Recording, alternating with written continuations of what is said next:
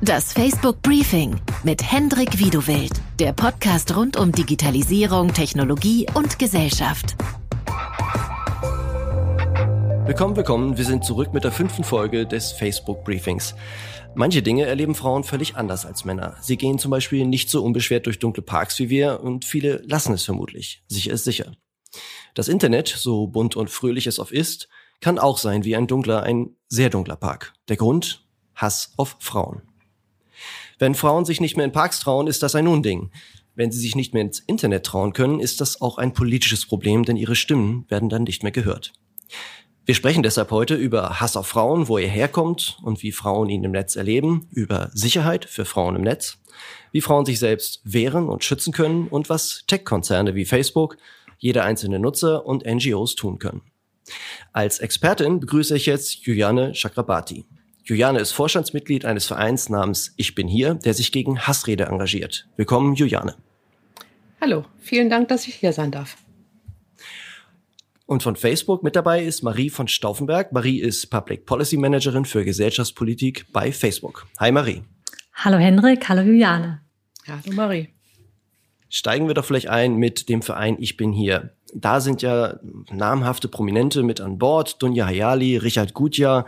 Beide haben mit Hass im Netz viel zu tun gehabt. Heiko Maas, der sich als Justizminister äh, damals sehr engagiert hat äh, mit einem auch umstrittenen Gesetz, dem Netzwerkdurchsetzungsgesetz.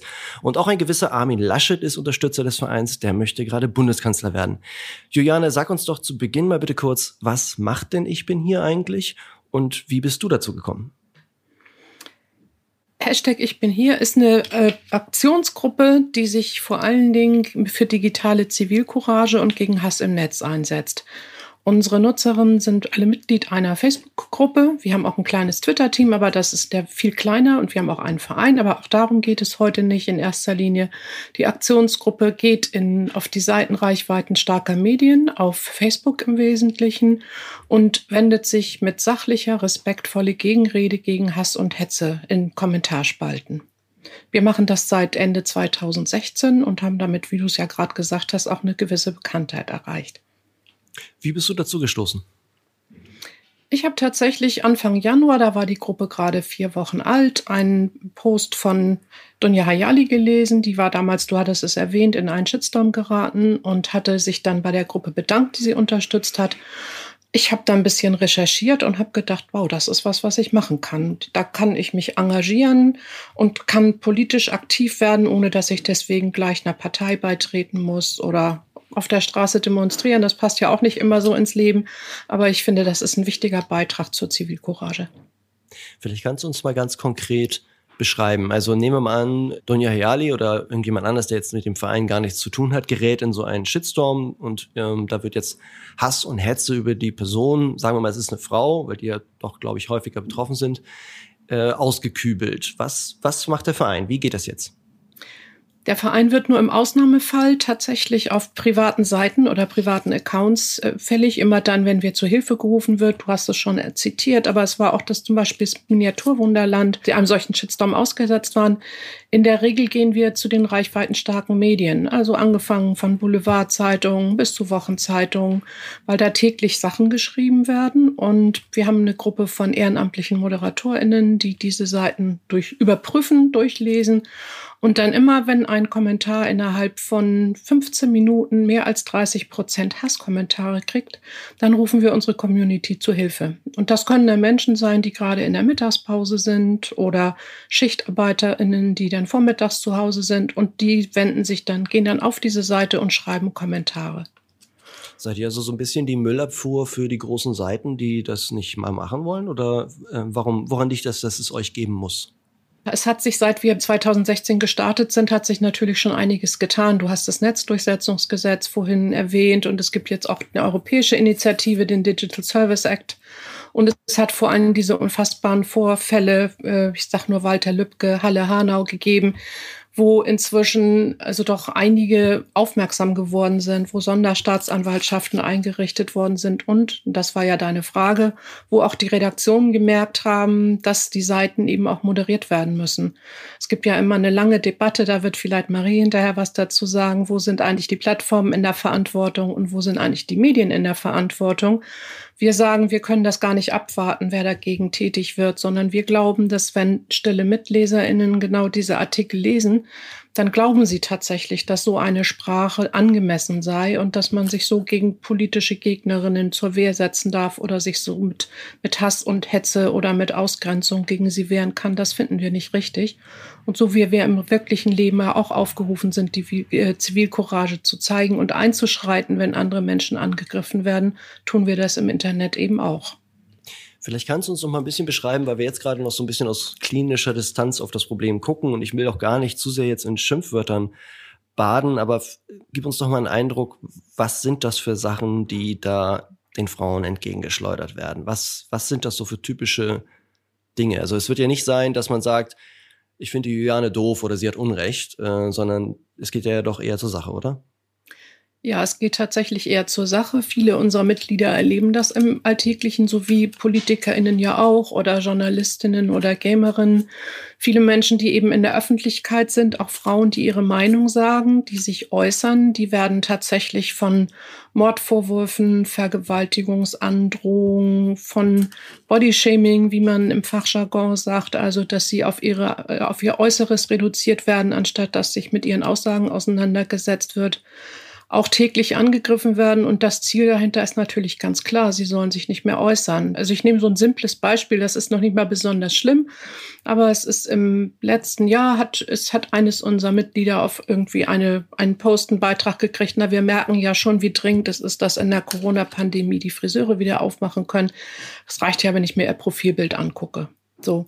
Mhm. Das, das ist noch nicht mal, wie gesagt, besonders schlimm. Und trotzdem, wenn, wenn ich gerade was zu einem Thema wie flaschensammelnden Rentnerinnen oder was auch immer schreibe oder zur, zum Masken tragen, dann möchte ich natürlich, dass meine Argumente ernst genommen wird und es da sich nicht in erster Linie um meine Haarfrisur geht oder ob mein Profilbild besonders hübsch ist. Und ich glaube, das begegnet Männern deutlich seltener als Frauen diese Reduktion auf das Äußere. Marie, ihr arbeitet von Facebook äh, mit Ich bin hier zusammen. Vielleicht kannst du mal ein bisschen beschreiben, wie diese Zusammenarbeit aussieht. Ja, gerne. Zunächst einmal äh, würde ich gerne auch ein bisschen bestätigen, was Juliane gerade gesagt hat. Das ist natürlich auch eine Beobachtung, die wir machen als soziales Netzwerk sind wir natürlich eine Plattform, wo öffentlicher Diskurs stattfindet und auch stattfinden soll und wo die ganze Gesellschaft abgebildet werden soll. Also hier äh, ist es für uns natürlich auch total schädlich, wenn Frauen zurückgedrängt werden. Und ja, hier ganz klar sind natürlich Frauen mehr betroffen als Männer.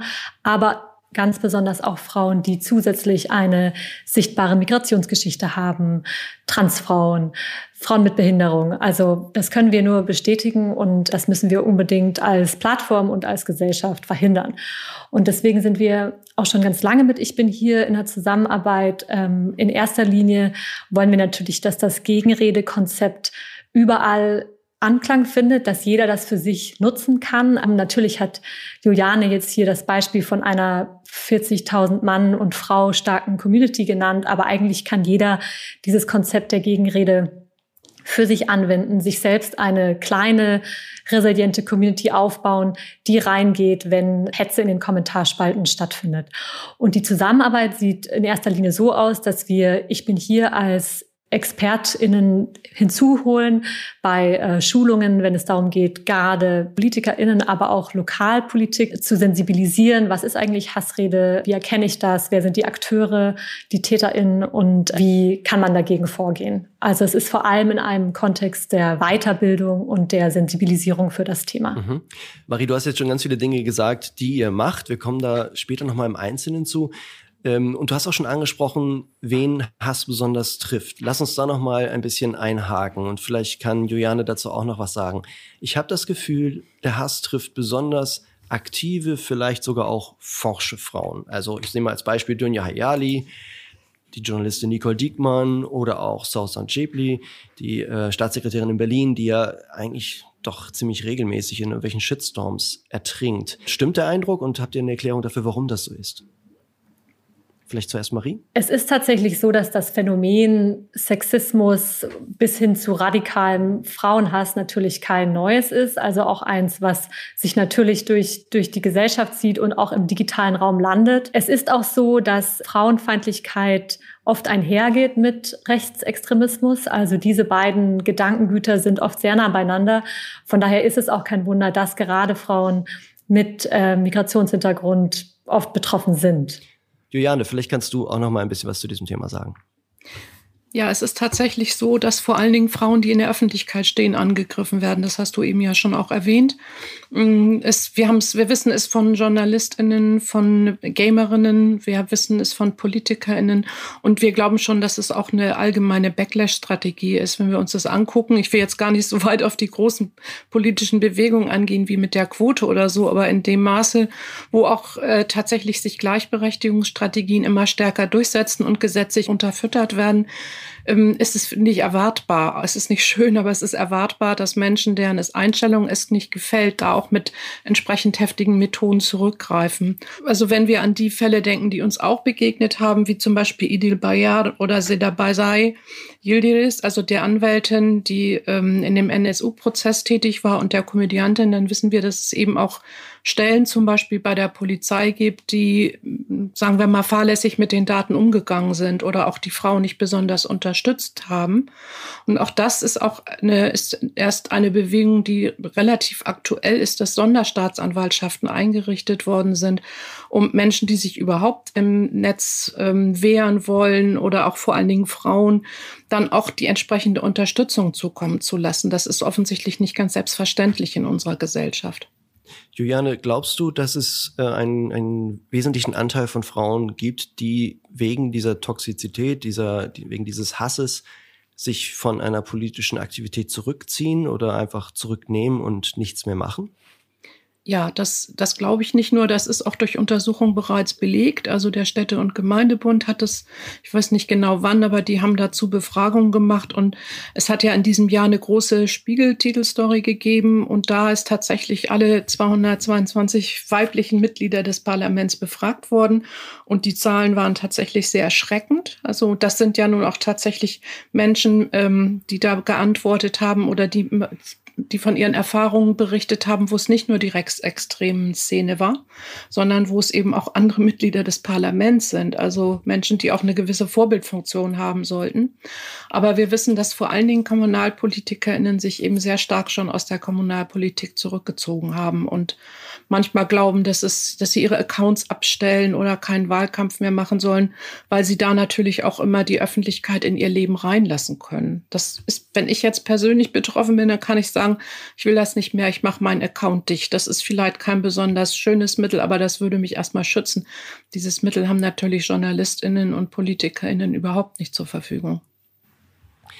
Wir sprechen gleich noch mal ein bisschen darüber, wer die Täter eigentlich sind und was sie motiviert. Jetzt würde ich erst noch einmal kurz unsere Grenzziehung etwas verschärfen und zwar fragen, was ist denn eigentlich Hass? Es gibt ja Gesetze gegen Hass, es gibt Verbot von Beleidigungen und Volksverhetzungen. Hassrede an sich ist ja kein juristischer Terminus, jedenfalls nicht konkret definiert umfasst aber doch wohl mehr. Ähm, Marie, vielleicht kannst du da ein bisschen was zu sagen. Kritik muss ja möglich bleiben. Wo zieht Facebook denn die Grenze zwischen einer legitimen Kritik, ähm, was ist ich, wenn ich jetzt sagen würde, wenn, oder wenn ein, ein Nutzer sagen würde, die Annalena Baerbock, so wie die aussieht, kann die aber nicht Kanzler werden, Kanzlerin werden. Ähm, und wo ist es dann wirklich Hassrede? Also wie kann man das einstufen? Ja, das ist natürlich genau diese Frage, die man sich als Plattformbetreiber stellen muss, vor allem wenn man Hausregeln hat, also unsere Gemeinschaftsstandards, die ja global gelten. Das heißt, wir müssen irgendwie einen Maßstab finden, der für alle, für die ganze Welt gilt. Also zum einen gibt es natürlich einen Unterschied zwischen Dingen, die ähm, illegal sind, also die strafrechtlich verfolgt werden können, die sind natürlich nicht erlaubt und ähm, decken sich dann entsprechend auch mit unseren Hausregeln. Aber die Hausregeln gehen auch gewissermaßen darüber hinaus. Und Hassrede ist zum Beispiel ein Bereich, der verboten ist, das heißt, äh, also auf Facebook verboten ist. Und das sind ähm, genau diese Anfeindungen, die sich beziehen auf Attribute wie das Geschlecht oder wie die Herkunft, wie die Sexualität. Ähm, von daher sind wir da schon am Grenzen abstecken, dass gewisse Dinge einfach nicht auf der Plattform stattfinden. Aber es wird immer einen großen Bereich geben, der individuell und subjektiv ist, also wo sich jemand verletzt oder angegriffen fühlt, das für eine andere Person aber wieder in Ordnung ist. Das heißt, da können wir gar nicht ähm, mit, mit Regeln gegen alles vorbeugen. Und ich glaube, in diesem Nuancenbereich ist es ganz wichtig, dass man andere Mittel anbietet als Plattform oder eben auch, dass man weiß, wie man aktiv moderiert, wie, wie Juliane das äh, ihren, ihrer Community beibringt. Aber so würde ich die, die Spannbreite sehen. Es gibt illegale Dinge, es gibt Dinge, die wir auf Facebook nicht erlauben. Und dann gibt es diesen ganzen Bereich der subjektiven ähm, Einschätzung. Und Juliane, wie ist das bei euch im Verein oder in dem Projekt?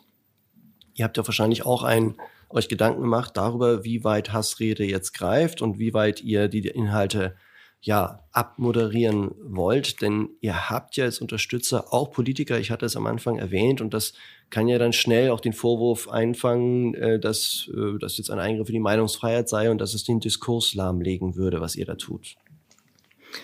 Wir glauben eigentlich, dass die Form von Hassrede, so wie Marie es gerade beschrieben hat, den Diskurs lahmlegt, weil wenn Menschen ihre Meinung nicht mehr äußern, ähm, auch auf angemessene Weise nicht mehr äußern, weil sie aus dem öffentlichen Raum verdrängt werden, dann ist natürlich auch keine Meinungsfreiheit mehr möglich. Das ist für uns ein ganz wichtiger Punkt, sozusagen im, im Kontakt miteinander. Und wie zieht ihr die Grenze? Also was, was ist denn dann das, worum ihr euch kümmert? Und wo würdet ihr sagen, okay, das ist polemisch, das ist unverschämt, aber wir lassen es? Habt ihr dann eine Definition oder irgendwas, womit ihr arbeitet? Ja, wir denken schon, dass es im Rahmen der Meinungsfreiheit manchmal auch möglich ist, Aussagen zu machen, die auch scharf sind und polemisch sind, aber die andere nicht abwerten, andere nicht beleidigen oder verleumden. Und wir wehren uns gegen Drohungen, selbstverständlich. Nicht alle Drohungen sind schon gleich strafrechtlich relevant, aber es gibt eine ganze Reihe. Denken wir zum Beispiel an den Fall ähm, Jasmina Kunke, Do Doxing, also Adressen verraten von Menschen.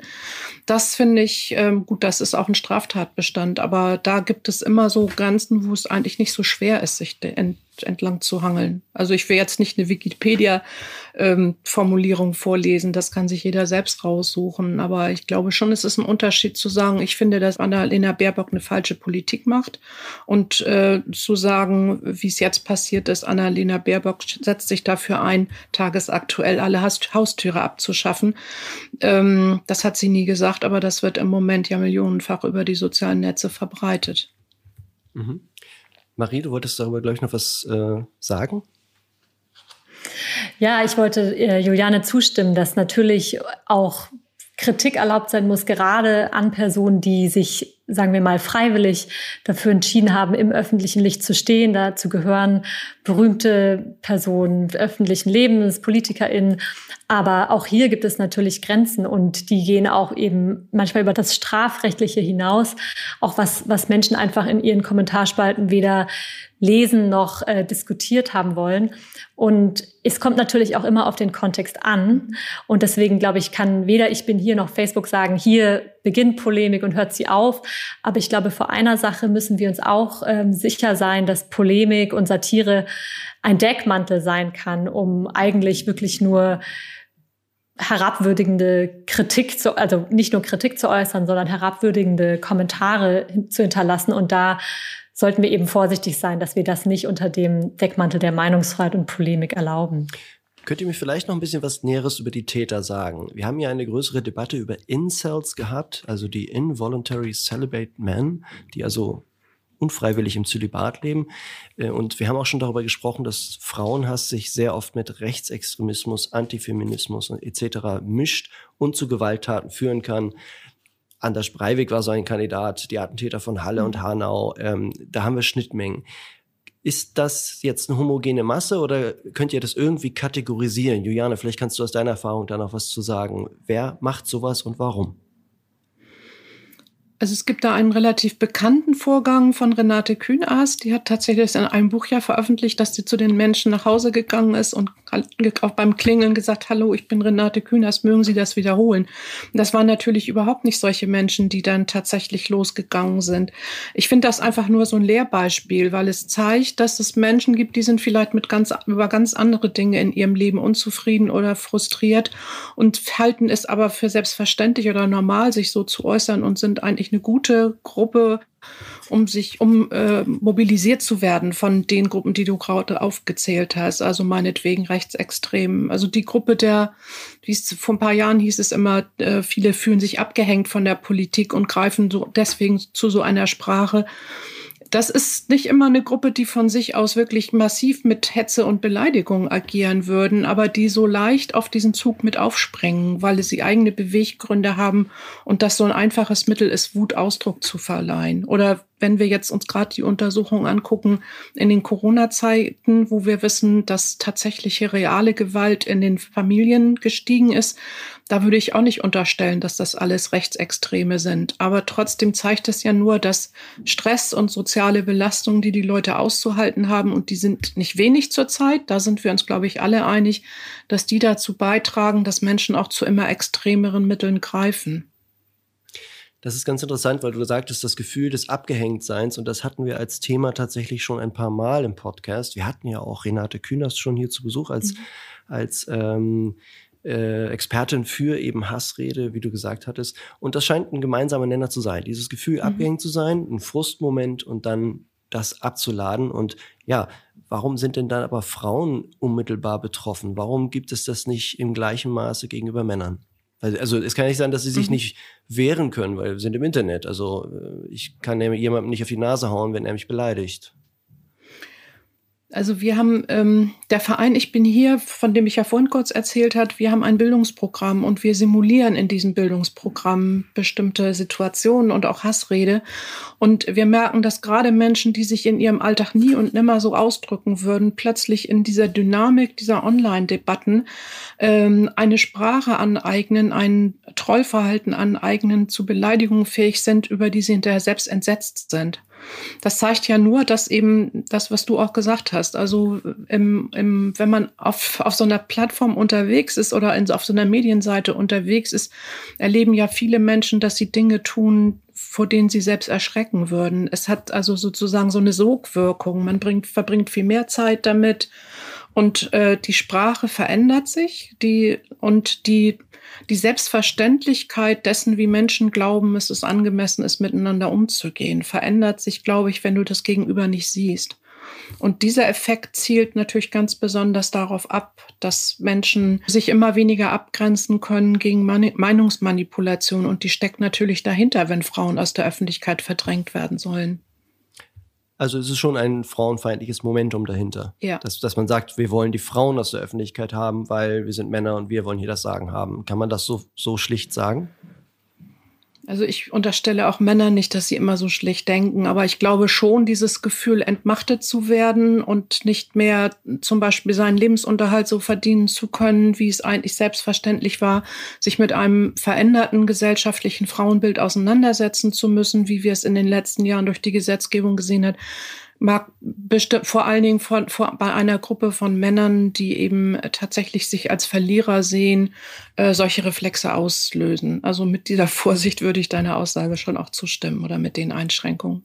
Das heißt, Annalena Baerbock muss sich auf ungemütliche Monate jetzt einstellen. Davon gehen wir aus, aber davon geht sie sicher auch aus, ja. Ähm, Marie, wir hatten im Vorgespräch mal ganz kurz darüber gesprochen, das, das kann, darf ich glaube ich sagen. Facebook bietet politisch aktiven Frauen ja Hilfe an, was ich bis dato nicht wusste. Wie sieht das genau aus? Vielleicht kannst du das mal ein bisschen beschreiben. Ja, zunächst würde ich hier nochmal auch auf die Definition von politisch aktiven Frauen eingehen. Also natürlich richten wir uns gerade in diesem heißen Wahljahr mit wirklich äh, sechs Landtagswahlen, einer großen Wahl an aktive Politikerinnen oder Frauen, die sich für ein Amt bewerben. Aber natürlich bestimmen auch andere Akteurinnen den gesellschaftlichen Diskurs und die Debatte, also Aktivistinnen, Journalistinnen, Frauen, die in Verbänden, NGOs engagiert sind. Also hier wollen wir eben diese ganze Bandbreite abdecken. Das Programm heißt Starke Frauen, starke Politik und ja, beinhaltet äh, vielschichtige Dinge. Wir arbeiten hier, das kann man ja auch so transparent sagen, mit Ich bin hier zusammen. Hier geht es also auch darum, genau solche Strategien rund um Moderation und Community Building zu vermitteln aber natürlich auch ein bisschen zu schulen, was man selbst auf den Plattformen machen kann. Also viele Politikerinnen haben ja auch Teams, die das teilweise mit ihnen machen oder betreuen die Social-Media-Kanäle. Also die sind auch alle angesprochen bei diesem Programm. Und es geht eigentlich darum zu lernen, okay, was sind die, die Regeln auf Facebook? Also was kann ich melden? Wie kann ich melden? Ähm, es gibt auch neue Eskalationskanäle für Politikerinnen, wie sie sich an Facebook wenden können. Aber vor allem vermitteln wir hier auch, was kann man auf der Plattform genau tun. Wenn ich hier zwei Beispiele nennen darf, die wir kürzlich lanciert haben. Also auf Instagram zum Beispiel gibt es schon länger sogenannte Schlüsselwortfilter, mit denen man einstellen kann, welche Kommentare erlaubt sind, also welche Worte da nicht stattfinden sollen. Das heißt, jemand, der einen Kommentar postet, der dieses Wort beinhaltet, sieht den noch, aber nicht die ähm, Betreiberin des Kanals und auch nicht die, das, das Publikum oder die Followerin. Das gibt es jetzt auch für Privatnachrichten. Das heißt, auch hier kann man Worte hinterlegen, die man nicht in seinen Privatnachrichten lesen will, denn das ist natürlich auch ein Bereich, den Facebook und Instagram viel schwerer kontrollieren kann. Ähm, und hier kann man eben vorbeugen und das wandert dann in eine nicht sichtbare Mailbox. Das betrifft vor allem Nachrichten natürlich, die von fremden Menschen kommen. Und ähm, ja, das ist so ein Produkt. Also wir entwickeln hier stetig diese Möglichkeiten weiter, auch die eigene Erfahrung auf Facebook und Instagram mitzusteuern. Bei Facebook kann man inzwischen auch einstellen, wer kommentieren kann auf öffentlichen Beiträgen. Und all das sind so Dinge, von denen wir auch wissen, sie werden noch nicht ähm, flächendeckend genutzt. Hier gibt es also auch noch einen ähm, Bildungsauftrag äh, von unserer Seite, den wir auch mit diesen Schulungen ab abdecken. Und auch ganz wichtig, der ganze Bereich langfristige Resilienzaufbau. Also hier arbeiten wir mit einer Diplompsychologin zusammen, die in diesen Schulungen kurze Intro Sessions gibt zu, wie man auch selbst langfristig Strategien der Abgrenzung, der persönlichen psychischen Resilienz aufbauen kann. Denn wer sich langfristig politisch engagiert, wird immer in hitzigen Debatten sein. Aber hier geht es natürlich auch gar nicht darum, Verantwortung abzugeben. Bei Facebook liegt eine große Verantwortung. Wir haben auf unserer Plattform äh, aufzuräumen, aber es gibt eben auch zusätzliche Möglichkeiten. Und ähm, hier wollen wir auch alle BetreiberInnen von Seiten befähigen, die eigene Debatte mitzubestimmen und einzugreifen. Dieses Programm bieten wir jetzt vor allem natürlich für die Wahlen an, aber äh, soll auch langfristig bleiben. Okay, vielen Dank. Ähm, du hattest es jetzt schon gesagt, äh, Facebook sollte natürlich jetzt nicht die Betroffenen im Regen stehen lassen, sondern äh, etwas tun. Vielleicht, ähm, Juliane, kannst du uns nochmal sagen, was denn andere Nutzer und Nutzerinnen ähm, tun können, wenn sie Hass sehen? Also es ist ja immer die Rede von Gegenrede, Counter-Speech. Wie konkret kann man das machen? Hast du da vielleicht noch für unsere Zuhörerinnen und Zuhörer ein paar Tipps auf Lager? Also im Prinzip kann ja jeder und jede erstmal Gegenrede betreiben. Aber so wie wir das gesagt haben, dass diese Strategien, über die wir gesprochen haben, andere verdrängen, wissen wir von unseren Gruppenmitgliedern, dass sie das aufgehört haben, wenn sie den Eindruck hatten, sie sind alleine oder sie kriegen nur Gegenwehr. Von daher ist sowas wie sich einer Gruppe wie uns anzuschließen, ist immer ein Weg, um sich selbst auch ein Stück weit zu schützen und zu merken, wir sind mehr. Aber manchmal ist es auch so, dass wenn ich so einen Artikel lese und ich sehe, da sind Beiträge, die mir gut gefallen, dann kann ich sie ja einfach mal liken. Das ist ja so ein allererster Schritt, der ist nicht besonders anstrengend, aber der macht dann auch für die stille Mitleserin, den stillen Mitleser nochmal deutlich, es gibt auch eine andere Sprache als die. Äh, es müssen nicht alle Dinge immer so sein, wie es wie es in meiner Kinderstube nicht vorgesehen war, sondern es gibt sehr wohl auch Menschen, die sich anders ausdrücken und das kann sich ja kann man verstärken. Das ist so eine allererste Sache, die jeder und jede tun kann. Ähm, Wozu wir aber auch immer raten, ist tatsächlich auch äh, Beiträge, von, mit denen man nicht einverstanden ist, zu melden, an, entweder an die Plattform oder also mithilfe der Plattform übers Netz durch, Netzwerkdurchsetzungsgesetz. Aber es gibt auch äh, Organisationen wie Hate Aid oder äh, Meldehelden oder Hassmelden, an denen man das machen kann und selber auch dafür sorgen können, dass solche Sachen im Rahmen der geltenden Gesetze auch überprüft werden und im Zweifelsfall dann auch tatsächlich zur Strafanzeige gebracht gebracht werden. Das ist ja nicht immer leicht zu unterscheiden, wo ist jetzt ein Straftatbestand oder wo es einfach nur beleidigend ist. Mhm. Okay, also jeder kann so ein bisschen was machen und sei es ein, mhm. ein Like zu setzen. Marie, du wolltest mhm. noch anschließen dich? Ja, das ist jetzt vielleicht weniger, was, was andere NutzerInnen machen können oder ähm, zurück auch nochmal, was kann man selber machen. Es gibt natürlich auch Belästigung oder Beispiele von, von Erfahrungen online, die nicht unbedingt jetzt nur Begrifflichkeiten sind oder sowas. Also ich glaube, es ist total wichtig, dass ähm, politisch aktive Frauen auch wissen, was fällt alles unter Belästigung. Zum Beispiel, wenn man vermehrt kontaktiert wird über Direktnachricht und das offensichtlich nicht möchte, dann ist das auch etwas, was man Facebook melden kann. Also wir ähm, finden inzwischen natürlich schon gerade in dem Bereich Hassrede viel proaktiv, aber wir sind natürlich gerade in der nuancenreichen äh, Belästigung darauf angewiesen, dass gemeldet wird. Und hier kümmern wir uns dann ähm, natürlich mit einem Team von 35.000 Leuten drum, die sich bei Facebook global mit Sicherheit beschäftigen, dass äh, diese Meldungen auch ernst genommen werden. Juliane und Marie, das war sehr, sehr interessant. Vielen Dank für eure Zeit. Ich habe noch eine Schlussfrage für euch. Ihr schaut euch ja den ganzen Tag lang vermutlich viele Hasskommentare an oder zumindest häufig. Was, äh, das wird ja für euch wahrscheinlich nicht für gute Laune sorgen. Habt ihr irgendeine Strategie, wie man nach so einem einer ordentlichen Hass-Session wieder auf andere Gedanken kommt?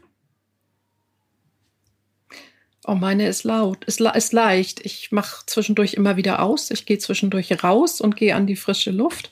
Und vor allen Dingen finde ich immer persönlich laute Musik ist gut, um wieder auf andere Gedanken zu kommen.